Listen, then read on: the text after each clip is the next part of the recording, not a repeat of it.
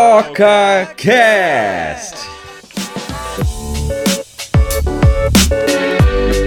É, eu sou Miguel Rosa e esse aqui é o OcaCast, o podcast do Oca Floripa.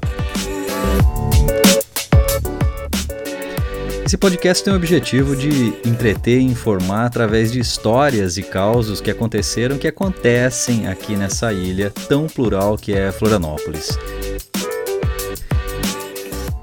Para não perder nada, já segue o nosso perfil no Spotify e ativa o sininho para ser avisado quando algum episódio for pro ar.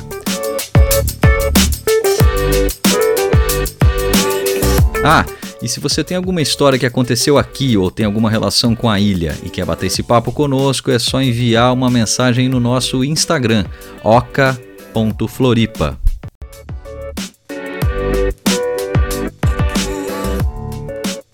A entrevistada dessa semana é Gugi Cavalcante. Ela é mãe, artista das brabas, daquelas que pintam prédios pela cidade. Você com certeza já deve ter visto as obras maravilhosas que ela faz com seus realismos e cores de alto contraste. Vamos embora para a conversa?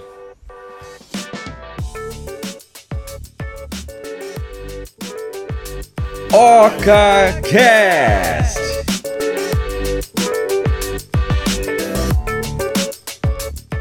Então eu já estou aqui com a Guji, que eu queria agradecer demais por me receber nessa segunda-feira aqui no Rio Vermelho. É a primeira vez que a gente grava no norte da ilha. Olha que especial. Viu? Queria te perguntar, da onde veio o nome Guji? Guji veio de um apelido de quando eu era criança. É. É, a gente se mudou de Brasília pra cá, com, eu tinha uns 10 anos mais ou menos. E aí tava escrito na minha camiseta Bug, e aí me chamaram de Ô Bug, aí depois ficou Gug, aí depois virou Guji. Depois, tipo, dias, assim, sabe? E, e aí eu coloquei no meu fotolog, flogão, MSN, Coisa, e-mail. É, tá revelando a idade aí, né? é. E aí foi isso, assim, sabe? E depois eu. E aí quando eu fui grafiteira, já tava, né? Tinha essa coisa do apelido, né? Eu não gosto muito de Nick. Ai, Nick, né? Porque meu nome é Monique. É. Mas o Guji eu achei bonita, a estética, sonoro. Eu nem pensei muito, na verdade, só Já comecei a fazer a tag, a letra, né, nas ruas e. E aí o nome artístico juntou Guji Cavalcante com Edson aqui exatamente no ateliê.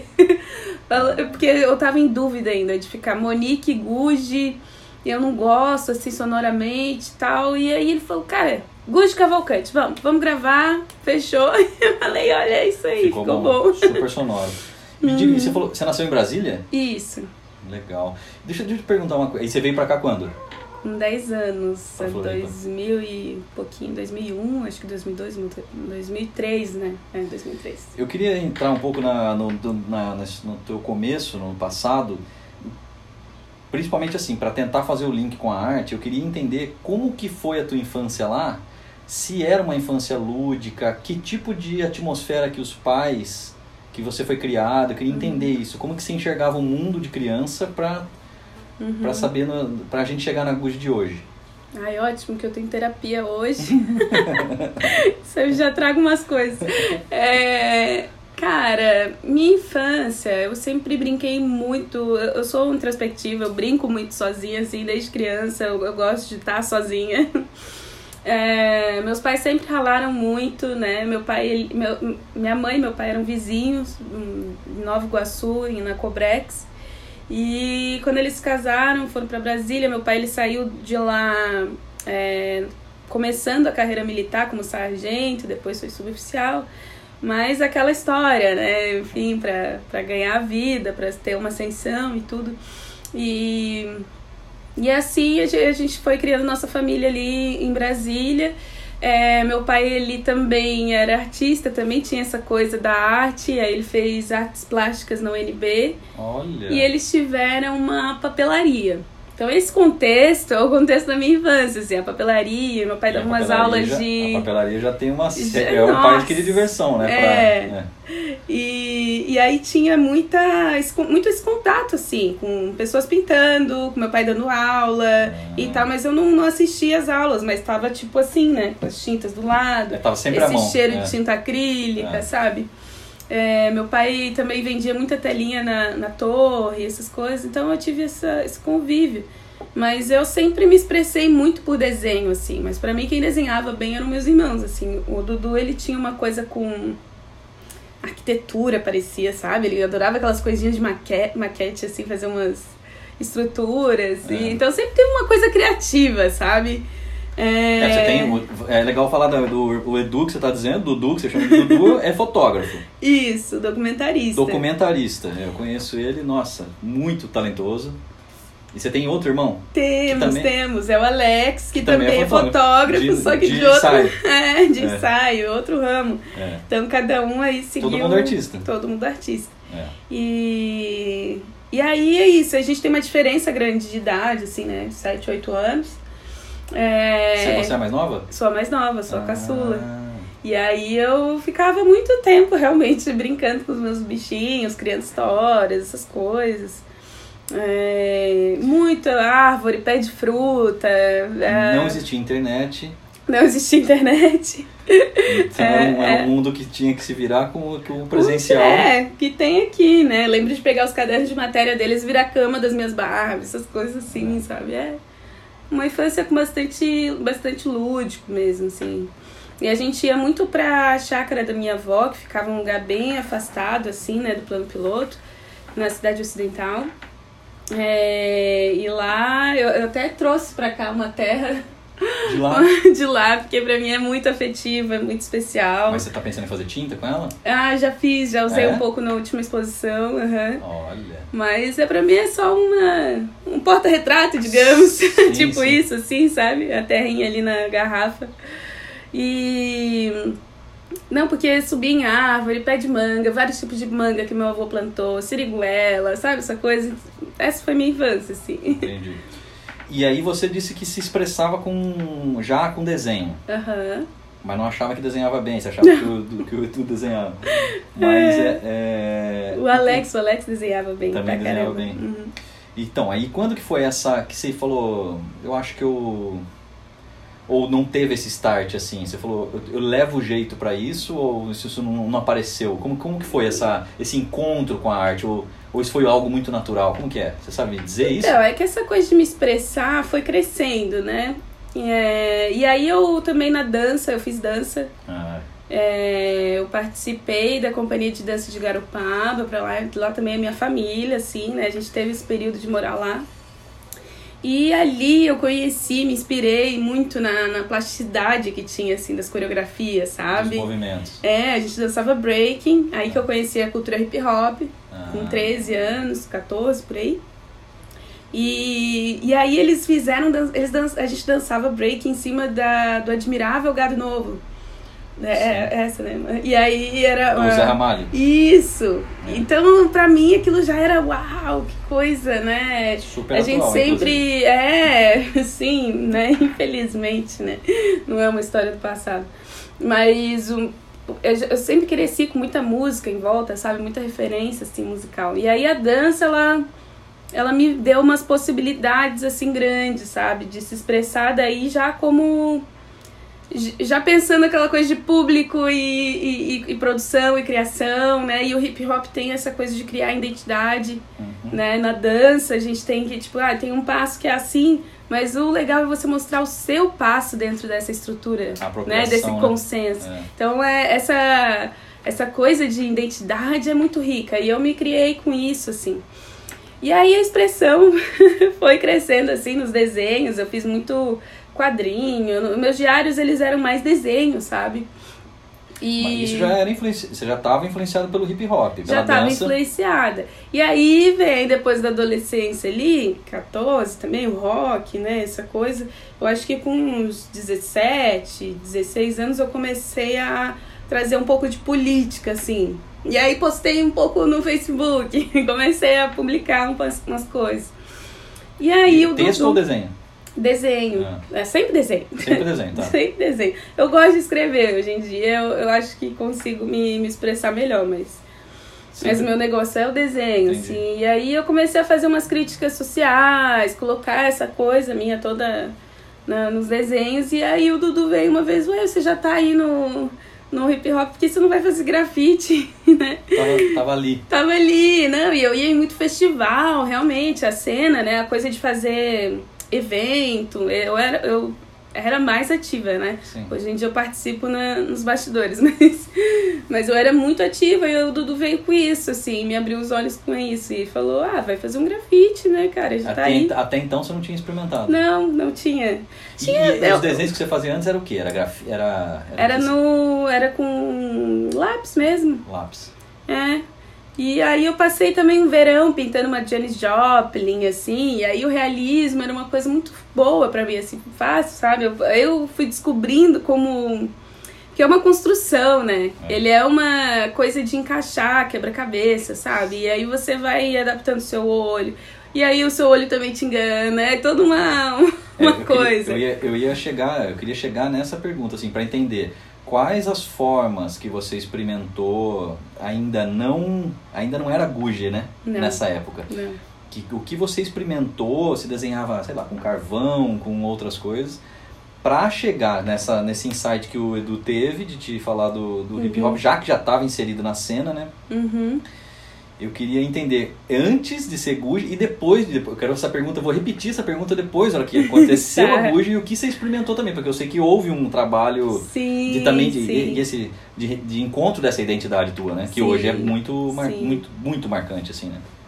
Mas vamos lá. É. Ne- Nessa, nessa parte, então, antes de Gucci ainda, você tinha Aham. experimentado isso e aí o Edu deu essa luz pro. pro... É.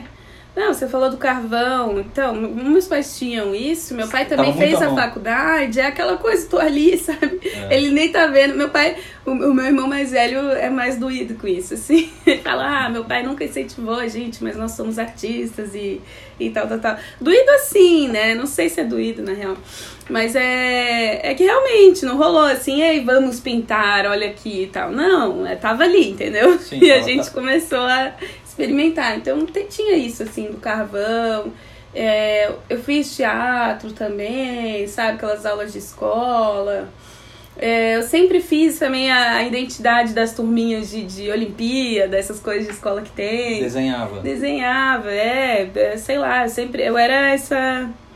Essa forma de se expressar, assim, de grupos e tudo, sabe? Esse era o teu, era teu lugar ali É, na- Sim, no, sim. no, no meio dos amigos. Já, E- já, já desenhava. É. E Sempre aí isso teve isso. É. A, a coisa da, da- Eu lembro do meu pai fazer umas máscaras, eu sempre queria aprender aquilo, ficava aquelas máscaras na minha cabeça, como é que fazia aquilo com gesso. Ah, sabe? Mas eu nunca fiz, é. E aí. E a- enfim, ah. Olha aí, uma boa lembrança. O meu pai, ele fez um, um, um trabalho muito grande. Lá, lá em Brasília tinha o supermercado. Tem até hoje, eu acho, o supermercado extra, né? E aí ele, sei lá, fez um. conversou lá com o pessoal e fez uma pintura enorme, assim, ao vivo, sabe? Começou a pintar, cada dia ele lá um pouquinho. Isso Então é uma referência muito Nossa, grande, né? Pro meu imaginário. Tipo, papai tá indo lá fazer um negócio gigante no supermercado. E sei tipo- lá se as pessoas se importam, E sei lá muro? se. Não, era tela. Era tela? Era tela. E ele e minha mãe foram também fazer o cenário do Pinóquio, se eu não me engano, um teatro grande assim.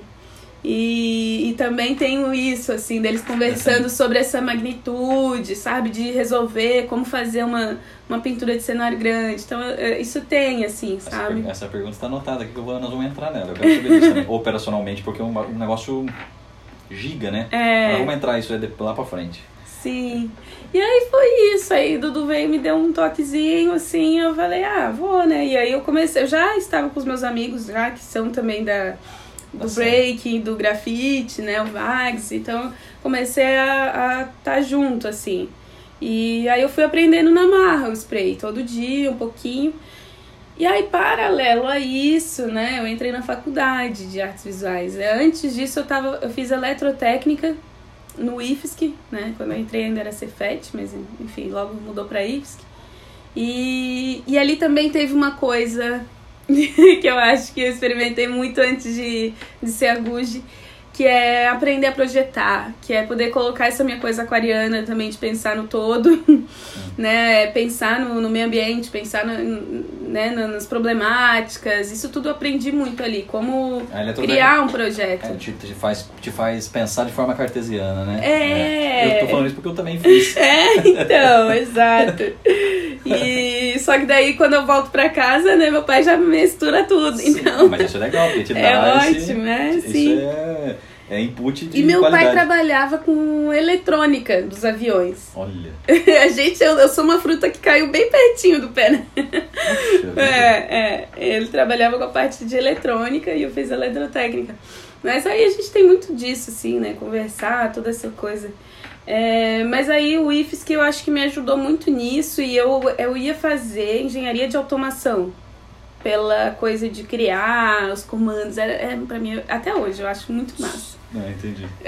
Sabe, criar, assim, ver, ah, tal, vai acionar aqui, vai desligar aqui, vai pra lá, vem pra cá e tal. É. É, se fizer isso, vai acontecer aquilo. Sim. Eu gosto muito de criar lógica e tal. Pretendo trazer isso pra minha arte também. E. Mas aí foi isso, sabe? Essa bagunça toda foi. foi...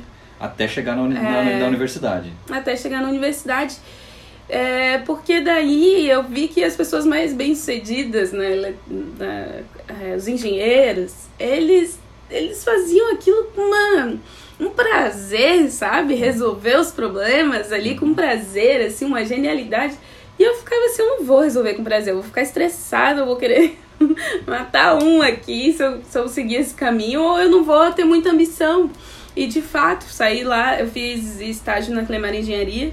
E eu saí de lá com esse feedback. tipo, cara, parecia que você não tem ambição, que realmente eu fazia os projetos, virava e começava a desenhar. Ah. Não, então assim, eu falei, cara, vamos ver o que que tá acontecendo. Até então o grafite também para mim não não tava relacionado com profissão, era só uma vivência, mais uma forma de, de me expressar. E então tudo isso acontecendo ao mesmo tempo ali quando eu tinha 18 anos. E aí eu fui ver que que tá, como é que é a profissão de ser artista, né? Pra mim é muito clichê essa coisa de tipo, ah, não, então tem que ser professor porque você não vai ter como sobreviver. E ao mesmo tempo a gente vê várias coisas que, tipo, não, tem muitos artistas aí que sobrevivem. Como faz para chegar ali? Como faz para ser bem sucedido e tal? E aí eu comecei a investigar isso, assim, juntei muita grana. Na época o peso na, na Argentina era mais em conta, eu, aí eu viajei para Buenos Aires e tinha um negócio Olha, eu vou longe nas ideias. Mas é ótimo. Tinha um negócio que eu não lembro se é. Sofá é um negócio do som, né? Mas, mas tinha um, um site que a gente até então, né? Depois é virou. Surfing. Isso! É. Na época que era legal ainda. É.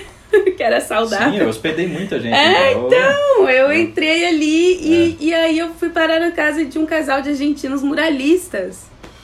Muralistas. Muralistas. Ah, seria moralistas. Ah, não, longe deles. Muralistas. Muralistas. E aí eu fiz um mural lá em Tecnópolis, em Buenos Aires. E aí isso pra mim também foi alta experiência. Mas né? foi durante um período?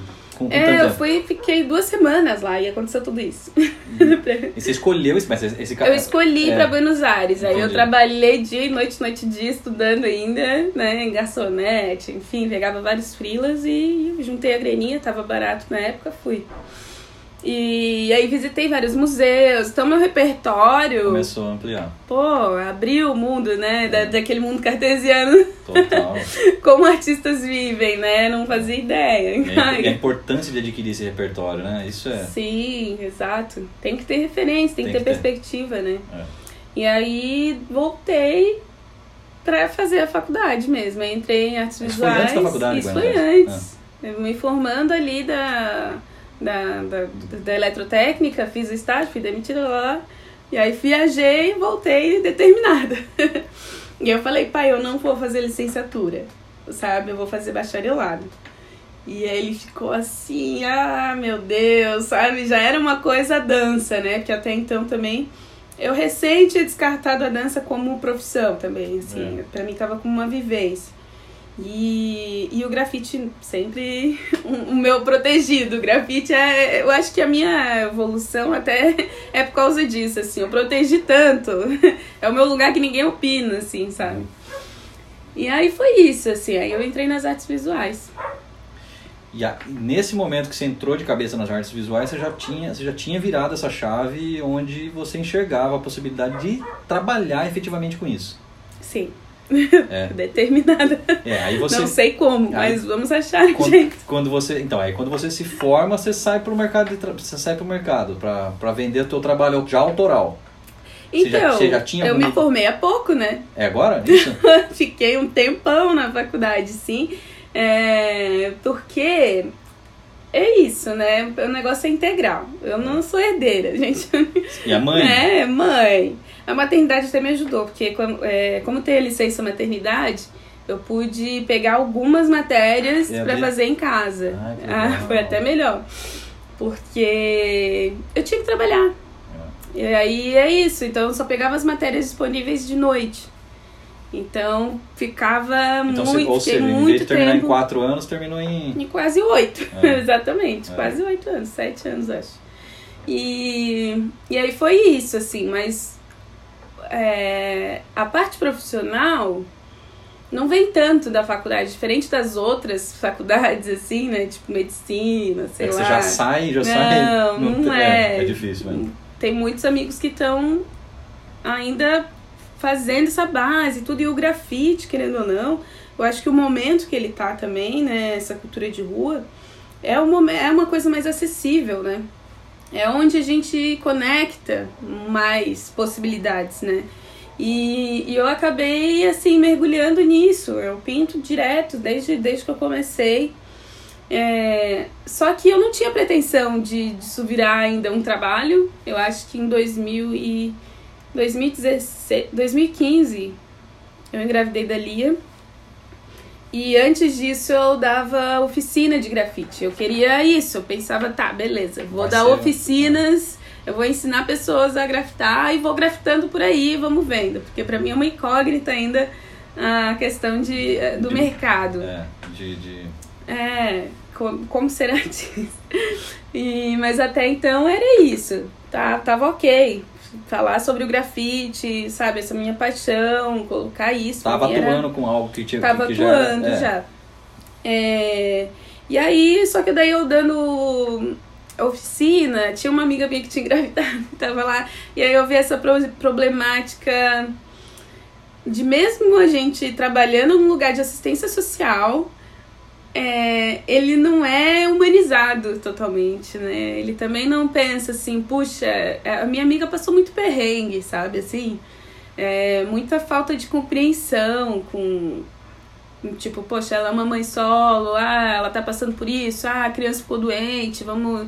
Não é uma comunidade. Eu não entendo ainda como que os sistemas de, do mercado ainda não se compreendem como, como comunidade. Tipo, é isso, ah, ela ficou doente, isso é problema meu também, que sou colega dela aqui. Sim. Eu não vou ficar a pé da vida porque a Exato. filha dela ficou doente. que- É. então ela passou muita coisa e, e eu fiquei, tipo, assim, apavorada, né? E eu pensei, tá, como muitas mulheres pensam, vou abrir alguma coisa, vou fazer alguma coisa, né? Eu já tava há muito tempo na empresa, eu negociei e tal, fiz lá um. Que empresa é essa? Não É, falar o no- nome? Uma empresa ou só o Posso, posso, mercado? é, Só eu- mercado. Só é no- Você atuava em que área? né, Eu, tra- eu atuava como arte educadora. Ah, tá, entendi. Uma empresa de Eu- educação, É. mas era, trabalho, era, projeto, era trabalho social. Isso, comunidades. isso, isso. Tá, entendi. Ali do Morro do Horácio. Ah, tá. E aí. E aí foi isso, assim. Aí eu negociei tudo, fiz um grande trabalho com eles lá. Que eles pintaram a própria comunidade onde eles moravam, eu filmei tudo, e eu tava lá já grávida. Ai, foi bem bonito, Que sabe? legal. O protagonismo no próprio, na própria comunidade, eu acho isso muito rico. Melhor do que eu ir lá e pintar tudo, é, é- são eles, depois de quatro anos, entenderem, é, praticarem e poder, tipo, pô, vou pôr um trampo meu aqui, minha mãe vai ver e vamos conversar disso depois e melhorar, sabe?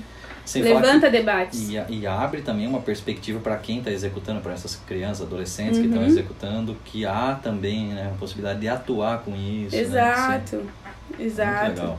Não, Muito foi legal. fantástico. E aí tá, saí de lá, montei o Agenda Centro de Artes Urbanas, que foi um capítulo da minha vida, assim, bem rápido, intenso. Que, tra... que era o quê? Era um centro de artes Ah. urbanas. Era um ateliê, a sala de dança e teatro e a loja, né? Eu na época me associei uma pessoa e aí eu fiquei com o ateliê, porque eu já era uma solo, né? Então não ia conseguir dar conta de tudo. Mas acabou que mesmo tendo só ateliê, eu fiquei na função de tudo. Tive uma demanda maior ali, enfim, aquele desgaste. Coisas da vida de empresa que todo mundo avisa, É, mas a gente tem que quebrar a cara às vezes pra, É, pra tem- aprender. Tem que experimentar pra saber se, se, se procede ou não, né? É. Aí comigo procedeu, né? Foi um desses casos. E aí eu saí de lá, né? E ao mesmo tempo que tava me trazendo sustento mesmo, é, alguns murais. Volta e meia tava acontecendo. É, alguma pessoa vinha, pedir uma encomenda e tal. E eu fui Se É. jogando, mas aceitando mais. aceitando, entendendo que é uma possibilidade que estava acontecendo. E, e aí eu fui buscando, cavando, desbravando esse caminho, assim, sabe? É, e até hoje, né, assim, é, é um espaço que pra mim é algo que a gente tem que estar desbravando, conhecendo. E aí foi isso, assim, acho que 2016, 2000, não, 2017, 2018, a coisa começou a andar Você mais... estava nessa jornada de, saindo de um projeto social, empreendendo e já pintando os convites para fazer mural. Isso. Nesse sentido também já no mural também já tava, já entrava, já se percebia que entrava uma receita também aí, Sim. aí a possibilidade de agir profissionalmente nesse sentido também começou sim, a brilhar, Sim. né? Mas nessa época ainda você não tinha a identidade que você tem hoje. Não, não. E aí eu queria que, que a gente falasse sobre isso, assim, que nessa época, quando pintava mural, era solicitação o quê? De, de empresa, de pessoas em, em- em, sei lá, casa de show, cara, como que era isso? O que, que, solicitavam nesses murais? E aí o que, que você pintava? Aí era, e já era grafite? O que que era? Ah, então, aí vem, eu acho que antes de tudo, o dilema da cultura do grafite, né? Que era até então, acho que muitas pessoas é, têm essa coisa old school de tipo, não vou vender meu grafite, É. meu grafite que está na rua, ele é o grafite, mas dentro da sua casa é o trabalho comercial, sabe assim? É um tabu gigantesco, um- uma coisa é, assim. E, e aí, como artista, né, em formação, eu fui entendendo também que o grafite me dava a possibilidade de estar atuando como artista e tá tudo certo. Lógico. Ser artista é uma profissão, né? Existe uma entrega, existe uma pesquisa, um valor é, social, né? E, e a exclusividade e toda. Tem uma coisa aí. Então eu comecei a ficar de bem com isso, mas demorou Pra- esse processo de cultura do grafite, né? Sim. Que muitas pessoas. Lá em Brasília, é, conversando com alguns amigos, eu sei que é muito difícil. E aí muitos vão pra tatuagem, né? E tá tudo bem, são ótimos tatuadores, tatuadoras. Mas existe esse tabu que é muito forte, assim, sabe? Essa coisa de, De tipo, o não, vou misturar. livre, do- Livre, mercadologicamente, livre, né? mercadologicamente. É. E eu acho até que tudo bem, assim. Eu acho que se ele for entrar para as artes, que ele entre de outra forma que... Assim, agora como artista, né? Pensando... É, artisticamente, o grafite ele é potente no fazer e no que ele gera em torno. Não só na pintura. A pintura é fantástico, ok. Mas a potência do grafite é tudo em torno. É, é a percepção da comunidade, a percepção das pessoas no dia a dia, é, é essa relação que traz em cada pessoa. Então, eu acho que isso que é a coisa mais forte, assim. Eu ia te perguntar sobre os impactos de uma obra dessa num, num grande centro urbano, assim, tal, né? Como que que, que, se, que, que se percebe, o que, que a comunidade, o que, que a sociedade percebe, qual é o impacto daquilo, né? E qual a importância daquilo ali, né? É, ah, isso pra mim é o que mais me, me eu me apaixonei assim pela pela cultura, aquilo que eu falei dos engenheiros bem-sucedidos, as tretas que eles gostam de resolver. Eu fico muito satisfeita resolvendo as tretas no grafite, no muralismo, como artista, por causa disso, assim, sabe? É apaixonante, porque é, as pessoas se identificam, elas, elas ficam fortes, sabe? É, tem mural que eu faço que é como se fosse dar a mão pra uma mulher e falar assim, vamos, Tata, mais um dia aí, sabe? E, e outros que eu falo, olha só, esse aqui parece você, você é linda também, você é lindo também. E e essa coisa, assim, de, de, é, ou então é diferente de mim e é lindo também, sabe? Sim. Ainda mais a gente aqui no sul e essa minha coisa do protagonismo negro nas minhas pinturas, né? É muito isso que eu trago, sabe? Então a pesquisa dentro das artes eu acho que me fortaleceu tanto como grafiteira e o grafite me fortaleceu como Artista. como artista. É. Esse, esse meu envolvimento com a cidade, essa minha coisa de ver as coisas, assim, as paredes, notar tudo, sabe? A minha exposição caminhão de mudança vem dessa coisa de ficar olhando e vendo vários caminhões parados por aí. né? Fica de bobeira ali um caminhão. Eu fiquei, ué, vou fazer uma Ah, exposição. Uma É. baita galeria. É E- genial essa ideia, muito boa essa ideia. É. Ah, foi muito bom. Muito, muito bom. Só que ali foi tela. Ali foram telas. E aí o que, que é ali? É acrílico? É, acrílico. Ah. Eu acho que o fundo eu usei spray. Entendi. Mas, a, mas Mas é. as que que que estavam em exposição no, naquela vez, no, aquela, eram telas também, acrílica no, no- ali no, no capora, ali na... Sim, essas ficaram na rua. Essas ficaram no capora. Eu, eu, eu preguei elas na rua com, com ripa de madeira e coloquei etiquetinhas, porque eu queria que as pessoas vivenciassem, né? Tivessem essa vivência da, da exposição dentro de um espaço positivo que tivesse a cidade. Ao invés de eu colocar a cidade dentro de um espaço positivo, Colocou a obra faz. Mas é, é nessa do caminhão? não, Ah, na outra. outra. Ah, tá. Nas gestos, que foi a que você viu lá no Capora. Ah, tá. Nossa, lindo. E aí eu reformei, coloquei no, no chassi, aí tá, tá, tá sendo exposto por aí. Nossa, lindo. E o que eu queria, eu queria só, a gente já estava entrando já num assunto mais atual, mas eu queria só puxar um pouquinho para trás, aí a gente já deslancha para esse assunto mais atual, Uhum. que é essa descoberta da, da tua identidade. Ah, Eu queria verdade. saber, primeiramente, assim, o que que você, aonde que você, aonde que você estava testando, fazendo coisas ainda que você sentia que você que a- a- ocorria a tua evolução e, aquela, e, a, e a busca da tua identidade até o momento que você falou, de fato, é isso aqui, essa é a minha identidade, Uhum. seja na utilização das cores que você que utiliza, que é muito característico do teu, ou da representatividade feminina e tal.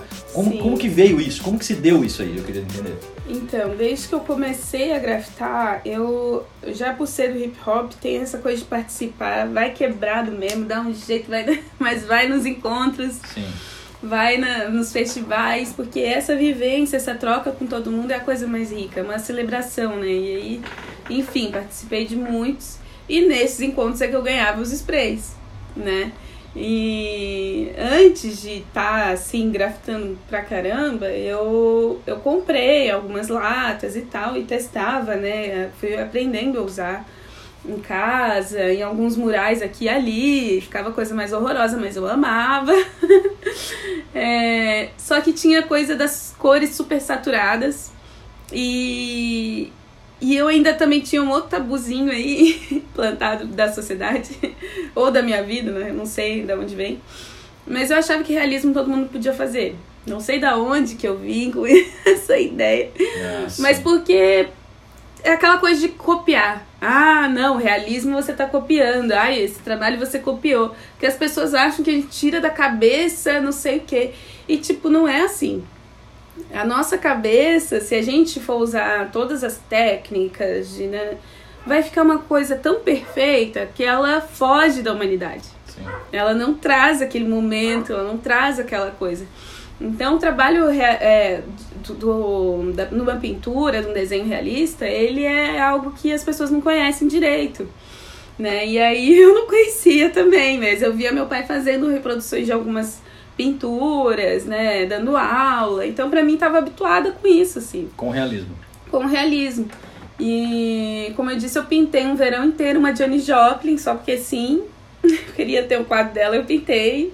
E com ela eu fui aprendendo Mas já a. nessa pegada de cores assim? Não, Quando você falou das Não, cores satura, é, hipersaturadas, então. é, é- você usava hipersaturada antes ou, não? não, eu vou juntar Ah, ainda. tá, tá. Mas é que eu tinha que. é que essa coisa do realismo é que me levou para essas cores que eu uso. Entendi.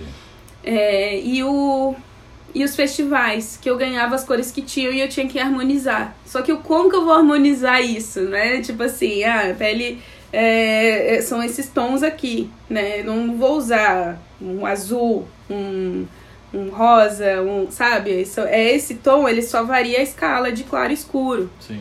Né? Essa é a lógica.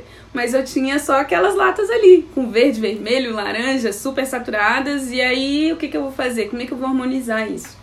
Então, essa coisa de ter só essas latinhas para usar junto com essa formação, porque daí é isso, eu tive que quebrar essa ideia.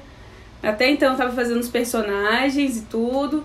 Ah, tal, conhecendo essa minha identidade estética. Então, quando eu fiquei de bem com o realismo, as cores se tornaram minha. minha... Seu trunfo aí. É, eu comecei, tipo, não, tá, vamos, vamos unir aqui. E Nessa época já tinha o personagem do sorriso lá, já tinha é, a foi a fechadura. minha primeira coisa. E já tinha, então? Isso, o do, o do sorriso foi o primeiro. Tipo, não, não vou fazer realismo porque não tem nada a ver. Mas eu vou fazer isso aqui porque eu acho que vai trazer uma. vai acionar sorrisos com É, as pessoas. Isso já tá, isso era na rua já. Isso, esse foi meu Essa- primeiro essa, grafite. Pra poder impactar na rua, você já fez essa do. É, exato, porque o grafite ele tem a letra, tem o personagem, vários segmentos, né? E, e letra eu não sou tão boa, apesar de ter feito alguns aqui e ali, mas aí eu fiz esse personagem. E aí depois desse personagem eu ficava tipo, mas o realismo e tal. Aí eu tá, vou colocar a fechadura na cabeça. Tentar trazer uma poética.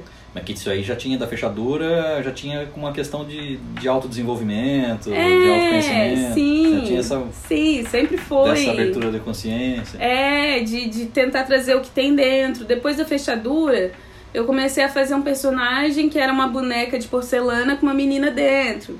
Só que ele ficava meio macabro, assim. É. E esse eu não escapei muito das críticas, mas dos amigos e tudo. Mas eu fiz alguns, fiz um inclusive no Chile. É, mas aí eu fui quebrando e chegando nesse lugar que pra mim é mais confortável, que é o realismo. E aí hoje é o pop realismo, né? Por causa das cores. Então as cores também é, é, vieram desse desconforto, essa coisa de ter só Poucas cores. cores variadas e ter que harmonizar. E aí na faculdade também eu aprendi uma coisa que eu comecei a ficar tipo, ah, que incrível. Que é o, a coisa de uma luz colorida, ela dá uma sombra com a sua cor complementar, com a sua cor contraste. E eu comecei a estudar muito isso e, e enxergar uma coisa que também para mim era muito intuitiva, era muito. É... Ai, não gosto muito de falar de intuitivo, mas, mas é que querendo ou não, vez ou outra, com essas latas de várias cores, eu chegava nesse resultado. E como se fosse uma luz, uma luz colorida, É. Dentro de... projetando essa sombra com a cor, Isso, com a cor oposta. alto contraste. É. Isso. E, e aí eu via também várias coisas de publicidade utilizam um pouco disso, né? Esses contrastes. Mas tinha uma coisinha diferente no que eu faço, tem até hoje, né? E, e aí, por isso que eu falo abertamente, que eu sei que tem algo que é meu que ninguém tira nunca. E, e, e eu acho muito interessante esse estudo, né? Então eu fui mergulhando nisso, ficando de bem com essa coisa de retratar, entendendo o trabalho de um, um processo mais realista e entendendo essa coisa das cores, né?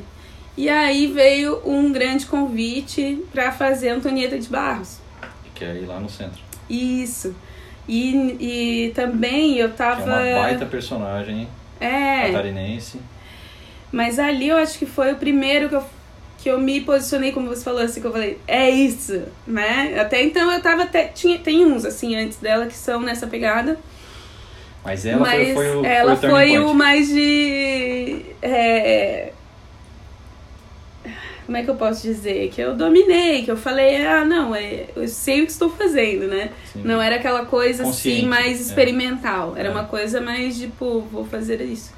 E fui muito feliz, porque é uma grande oportunidade, né? Eu lembro de estar pintando ali e pensar, caraca, me, me aconselhando com a própria Antonieta, né? Assim, porque uma mulher negra, né, jovem, tá aqui pintando um prédio pela primeira vez, né, com outros dois artistas, mas toda a potência que gira em torno né, de mim também.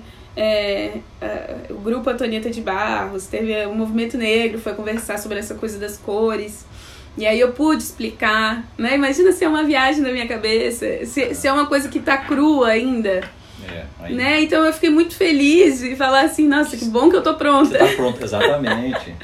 pra pintar um negócio desse tamanho, né? E, e, e de estar aqui, porque é uma, é uma das linguagens mais amplas, né, cara? Porque tu não tá fechadinho num- numa salinha Não, é, é, é onde a vai só quem quer. É uma coisa, todo mundo tá vendo ali, olha, dentro da tua alma, É. sabe, o seu processo criativo.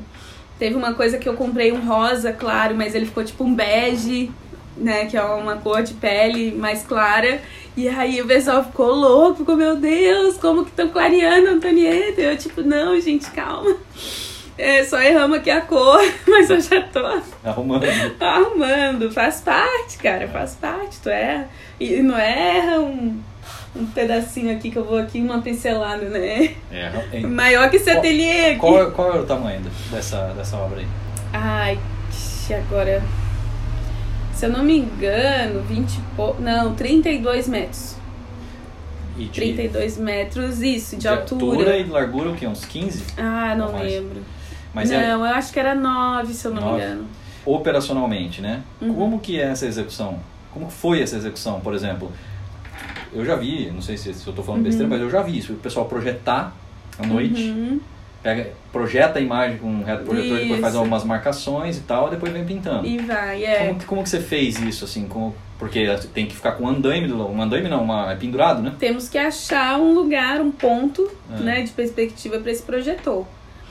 Mas você usa o projetor também? Ah, nesses aqui em Floripa, sim, Ah, eu tá. usei. Lá em Porto Alegre eu não usei, a gente fez marcação aleatória. No Rio também eu pintei um com grande dimensão assim também. E marcação aleatória, que funciona super bem E também. o que que faz? Vai, pintando durante um tempo e tem que descer, olhar de longe, olhar, ou você consegue ter essa noção da perspectiva... O da ou marcação ou da. Não, durante a Não, enfim, qualquer um deles não tem, não tem noção. Nossa. Qualquer um deles.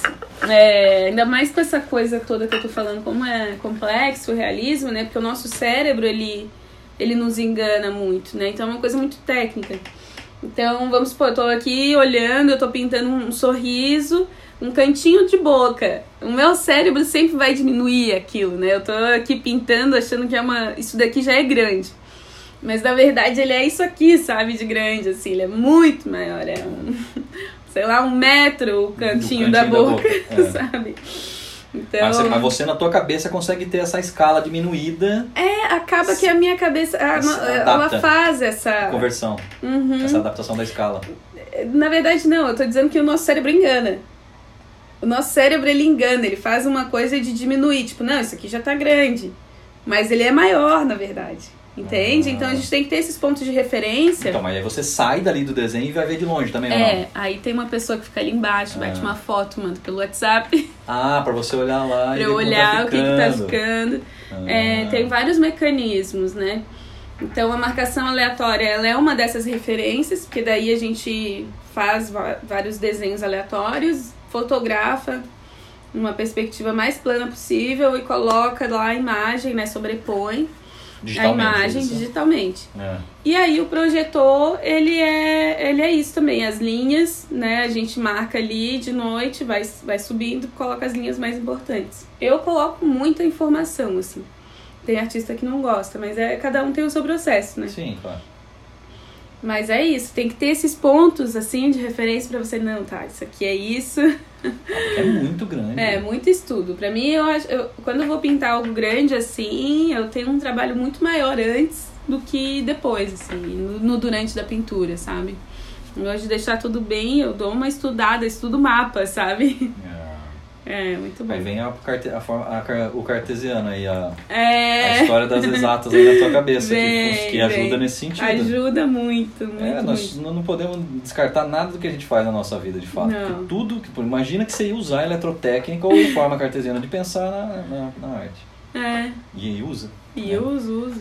Deixa eu te perguntar. Uhum, é, eu queria te perguntar sobre as suas referências uhum. na arte e fora dela. Eu, você já citou, lógico, eu acho que o teu pai tua mãe, na, na tua casa, família, irmãos desenhando, também são, isso são referências. Eu queria nesse sentido, Sim. né?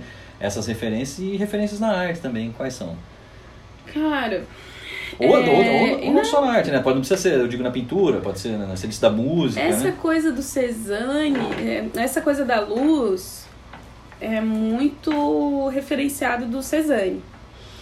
E, e o Lucian Freud também, ele é uma referência pra eu ficar de bem com essa minha coisa de pintar tão manchado assim Ah, sabe? Ver que, que, que traz esse movimento, que traz essa. O, o realismo, né? O realismo ele é essa coisa que quanto menos linha, né? Menos contorno, mais real, né? E aí o Lucian Freud, para mim, ele é uma referência importante nisso, assim. O grupo Fluxos também, aí vem, a, vem puxando a coisa contemporânea, né? Essa coisa de como atuar na arte de uma forma que não, não seja né? Porque as escolas, né? Aquela coisa, os movimentos, eles foram linguagens, né? E hoje em dia a sociedade ela pede outras coisas, né? E a gente não tem como saber. É um trabalho muito injusto. porque tá, tem que estar sempre renovando, porque a humanidade também está sempre Constante mudança, né? é, então ah, é, a história da arte é uma grande referência num todo, assim. Eu tô sempre pesquisando, conhecendo, vendo, inclusive atualmente, né? O que tá acontecendo no meu contexto, assim. Ah, a Rosana Paulino, né? Falando nisso, assim, vem esse contexto também de, de possibilidade de, de, de expressão periférica, né? Da, da arte, é, do, do ser negra em- no Brasil, né? Ah, essa luta também de não ser representado, né? E de estar representando, de estar falando, né? Eu, não é porque eu sou negra, eu sou mulher que eu tenho que ficar só falando sobre ser mulher e ser negra, Sim. né? Então é, são essas coisas assim que tem artistas que me, me inspiram e já quebram, já, já nos deram esse caminho, né? E aí é um compromisso que eu tenho de condizer com isso, assim. Então a Rosana Paulino é uma, tem a Bisa Butter também, que é uma artista que faz também uma, um jogo com as cores, assim, interessantíssimo. É, é parecido. Legal. Ela é incrível, com dicas aí. tecido, com tecido. Uau. Olha, Eu tava olhando por essa tela que tá do teu lado aí, só te interrompendo, Uhum. eh, as, as suas referências. As telas, normalmente você usa pincel ou você usa espátula? Ou misto? O que que é? Não, eu comecei a usar espátula nessa última exposição. Ah. Mas só porque eu via meu pai usando. Eu falei, ah, vou começar a usar também. Tô aqui, tem, tem umas aí. Mas é mais tinta acrílica mesmo, Mas no pincel. no pincel. Uhum. Entendi. É. Ah, e essa minha busca, assim, de estar representando sempre o todo, né? Num, numa figura só. É, tem um casal que é o Dourone. Não sei se, escreve- se fala assim, né? Esse mundo virtual é danado. A gente lê É. ali e já era. Mas é, é esse o nome, assim. Eles fazem uns murais incríveis. Da onde são? Eu acho que são franceses. Ah, Isso. Ah, ai, tem alguns, alguns, alguns. E em Floripa tem? Referência aqui de Floripa? Ah, a galera que tá aí fazendo. Tem... Cara, o Vejam é um grafiteiro que é, ver ele pintando é fascinante, assim. É um amigão, irmãozão, assim. É, sabe aquela coisa, tipo... é, não esperava que ele fosse pintar ali agora e ele tá ali e tal. E é uma Entendi. coisa fantástica, assim. É um show mesmo. É, além da, do, do espírito artístico também, que ele é todo peculiar, assim. É, deixa eu pensar. Eu não sei, cara, que em Floripa posso estar me escapando aí algum, alguns nomes. Mas é todo movimento, né? Eu não, não, não consigo ver onde eu me desassocio, assim. Mas Sim. o Vejam, ele é, Ele ele é é, um- um, assim, Tá. tá há 20 anos aí pintando, eu acho Legal. fantástico. Eu queria. A gente já tinha falado sobre, sobre o papel. Não sei se nós já respondemos. A gente deu uma. Até falamos um pouco, mas vou, vou provocar de novo. Uhum. Qual que é o papel da arte ou a, a funcionalidade das obras estarem na rua, assim, para você assim, tentar. Qual que é para você a função dessa arte estar na rua? Qual é o principal papel dela? É porque se eu penso nesse legado, no, desse, desse propósito do meu trabalho, eu acho que ele é importante para o todo. Ele te, não é que é, né? Mas eu gostaria que. É, ele é importante estar ali é, tensionado, né? Essa, com essa relação com as pessoas, assim. Eu acho que a coisa mais importante para mim são essas relações, assim, com a, com a obra, as pessoas, sabe? Teve uma, teve uma obra tua lá que você pintou como chama ele lá, um senhor motorista de. Isso, é o seu Mário. É. Ele Nossa, e a Elza, a esposa. É, então, é, aí foi uma feliz coincidência, né? Porque foi um trabalho é, para o marketing, né? Da, da empresa ali de aplicativo. Mas, ao mesmo tempo, essa minha vontade de trazer o coletivo casou com a vontade deles de fazer uma publicidade, né? Mais consciente isso que é muito interessante, né? Porque não é porque é publicidade que a gente tem que demonizar. É. Mas é, eles pensaram em, em trazer uma humanização para esse trabalho, né? Trazendo uma história, trazendo uma história pessoal e dando um valor né, para o motorista que é parceiro do aplicativo. E acabou trazendo para você a oportunidade de conhecer a família, como foi isso? Exato, aí daí vem a minha... Hum, Esse é o ouro do... É, porque eu, eu gosto disso, eu fui até a casa dele, sabe, eu, fui, eu fiquei olhando pra parede, como encaixaria ali e tal, e, e aí conheci ele, a família, foi ótimo, assim, sabe? É, eles, eles falaram, ó, é, a gente precisa de uma história dele, você pode ligar, perguntar e tal. E fiz questão, vamos lá, vamos lá conhecer, vamos lá falar. Ele veio aqui também. É. e, e aí de todas as histórias né, que ele falava, ele falava sempre da, da, da esposa dele. Não história, as mais maravilhosas eram da esposa. E, e sempre a família, né? Esse trabalho ali da, dessa coisa de estar tá levando pão para casa, né? é, sempre em torno dessa construção familiar. Então aí foi, eu fui conectando, porque, porque para mim, para as pessoas que estão trabalhando ali no centro todo dia, é um vínculo muito forte. Hum. Os trabalhadores ali, os lojistas, sabe? Todo mundo que percorre ali tá com isso, assim, tipo, se sente representado, né, a partir dele. Então. Nessa luta. É, é tipo, é. puxa, se ele tá ali sendo homenageado, eu também tô ali, sabe, de certa forma. Que lindo, cara. Uhum. Deixa eu te perguntar é outra coisinha. Se você não fosse artista, seria o quê? Uhum. Eu acho. Meca... Engenheira mecatrônica. Né? Engenheira de automação, com, C... com CLP, controlador lógico programável. Eu ia ralar muito, eu acho, mas eu seria da automação. eu gosto, gosto. já, tinha, já tinha praticamente respondido. Mas olha, isso é uma coisa inesperada, hein? Muito é, inesperada. É, é verdade. Deixa eu, uma outra coisa interessante é, eu queria eu queria que você falasse como que você como que qual a, como que você sente é, da perspectiva das suas filhas viverem num mundo ou numa num ambiente de arte aqui. De vocês aqui os dois um músico uma artista, como que você percebe que as crianças também, fazendo, fazendo um pouco da, do cruzamento dessa dança sua da infância, desse sim. mundo lúdico, e hoje da perspectiva de um outro mundo sim. das crianças vivenciando também aqui um mundo. Ah, nós estamos aqui no teu ateliê com latas, com rolos de tinta, com spray, com. Uhum. Como, que, como que as tuas crianças enxergam isso? Assim, o que, que esse universo Cara, representa para elas? Não sei se eu tô melhorando, se eu tô estragando, porque elas acham super normal a arte. Elas vão em. Não, não tô estragando de forma alguma. Mas é que elas naturalizam de um jeito assim que eu fico, gente.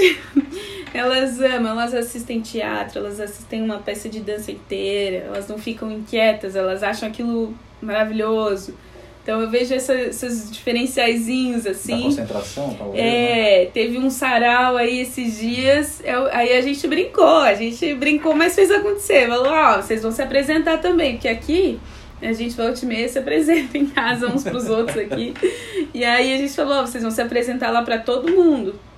E e elas ficaram ansiosas, elas ficaram felizes. Elas não ficaram, tipo, nervosas, não, e tal. Não queriam sair do palco, cara. E, era, e canta, tá? Tirei o pau no gato. Canta ciranda, cirandinha, beleza, é o que vem mais fácil ali. Sim, sim. Elas, aqui, elas, aqui é mais rico, aqui elas criam umas músicas assim que eu fico, gente, da onde? A Lia dança muito, se expressa muito com o corpo. A gente foi no festival no Arvo agora. É, ela dançou de se acabar.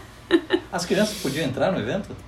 Cara, sim, assim, é, é assinando termo Ah, e tá, tal, tá. de, de responsabilidade. Entendi, E a gente se equipa e vai, né? entendi. É, e a Cássia, ela tem uma coisa do batuque, assim, com quatro meses. A gente tava comendo um negocinho numa tapoeira, assim. Terminou, ela virou e ficou. Já não- Com quatro meses, eu e o Felipe, a gente já ficou assim, meu Deus. Ela que do nada, essa semana ela começou a, a juntar o bongô. Ela pegou um pedaço de pau e uma baqueta que uma amiga esqueceu aí. E olha, começou a batucar do nada. Quando eu escuto ela, Já tá no... ela montou uma bateria. Eu fico, gente, o que, que essa menina tem com batuque, né? Mas é, também, também é a importância de ter os elementos dentro de casa. Porque Sim. o brinquedo, é, a relação ela começa com, com É. uma brincadeira, mas, Mas, é vai- essa, mas essa naturalização é extremamente importante, né? É, Sejam os instrumentos, os, sei lá, os uten- os utensílios que se utilizam para pintar, sejam as espátulas, sim, os a, Lia pinta super bem. Super bem. Ali ela preenche.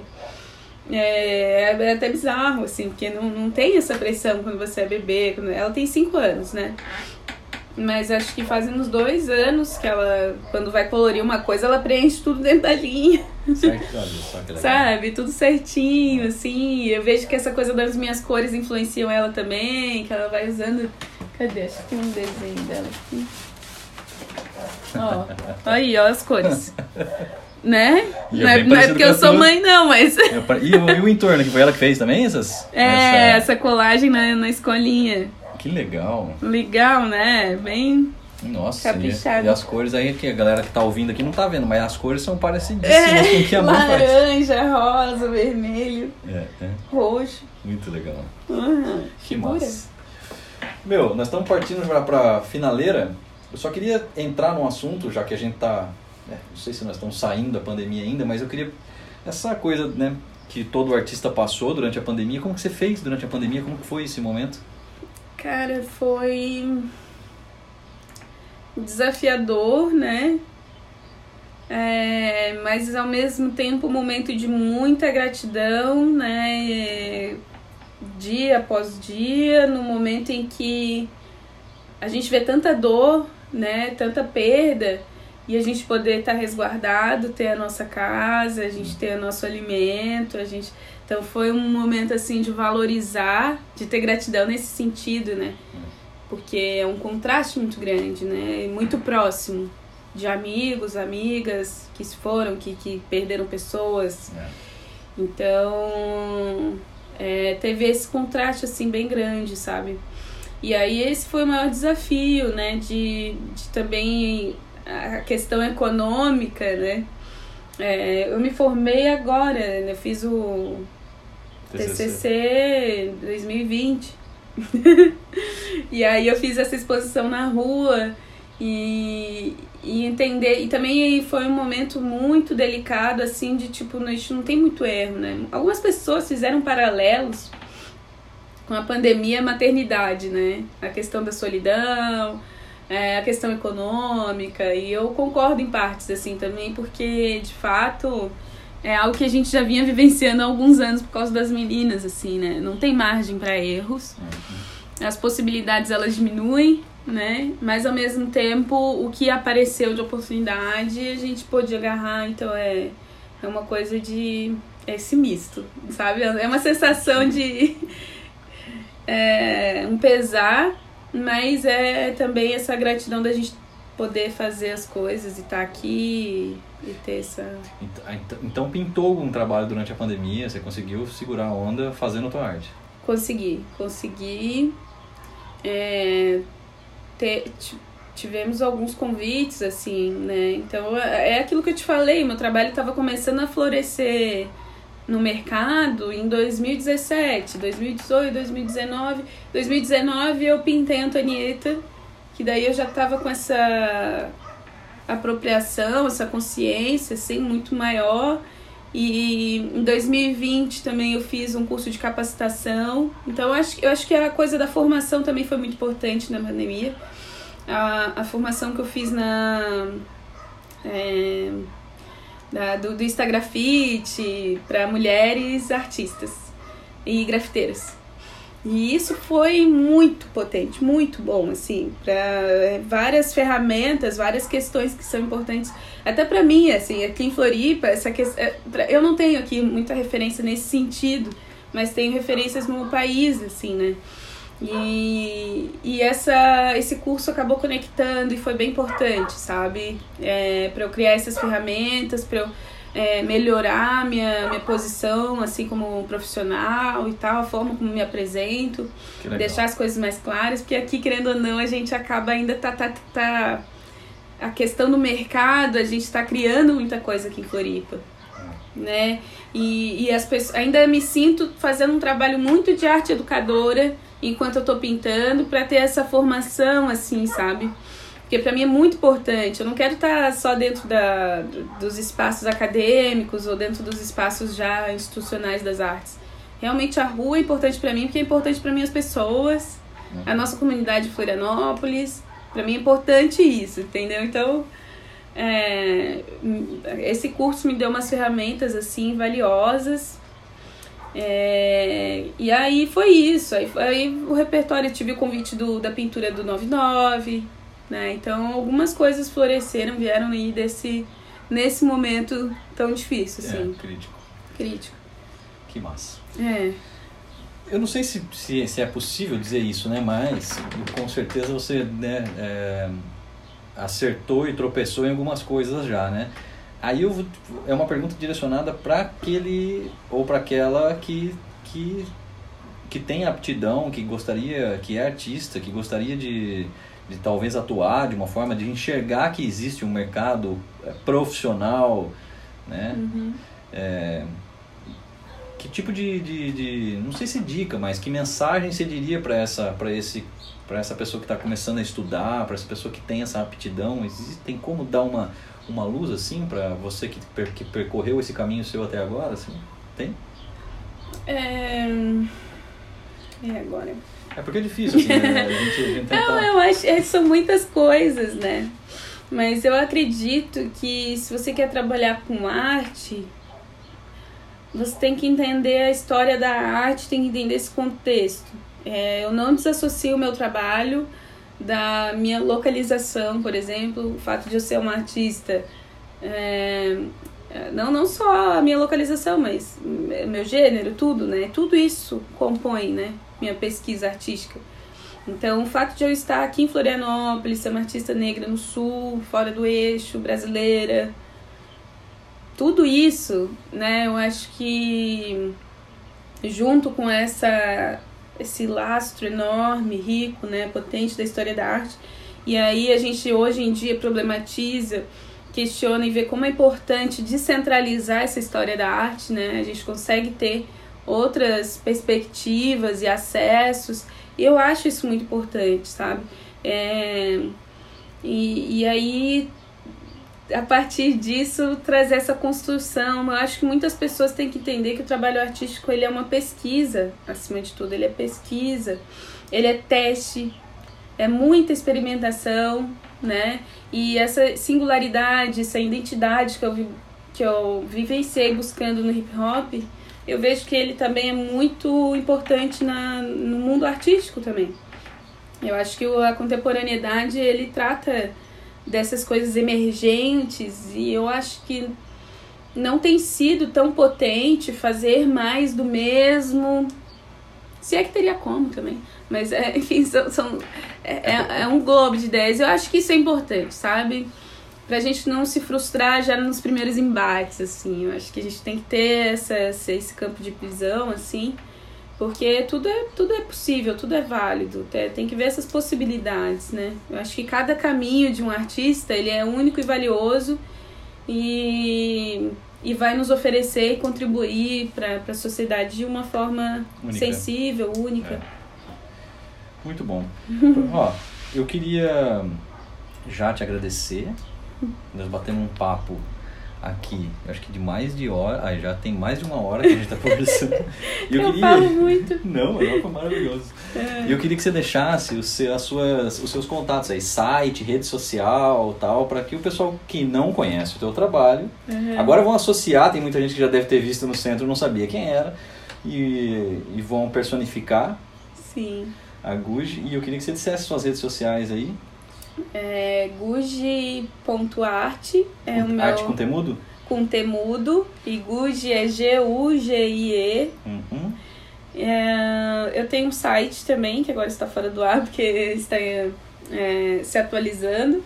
É Guji Cavalcante com i, ponto com. E, e é isso. Ali no meu, no meu Instagram você também tem acesso ao meu e-mail que para orçamento, convites e enfim, qualquer questão relacionada ao trabalho, é contato.gude.gmail.com Maravilha! Muito obrigado. Eu que agradeço. Valeu. Foi ótimo.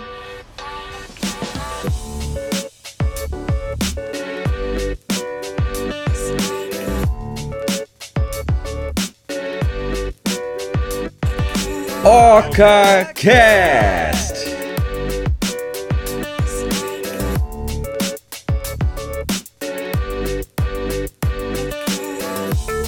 Ah, e se você tem alguma história que aconteceu aqui ou tem alguma relação com a ilha e quer bater esse papo conosco, é só enviar uma mensagem no nosso Instagram, oca.floripa.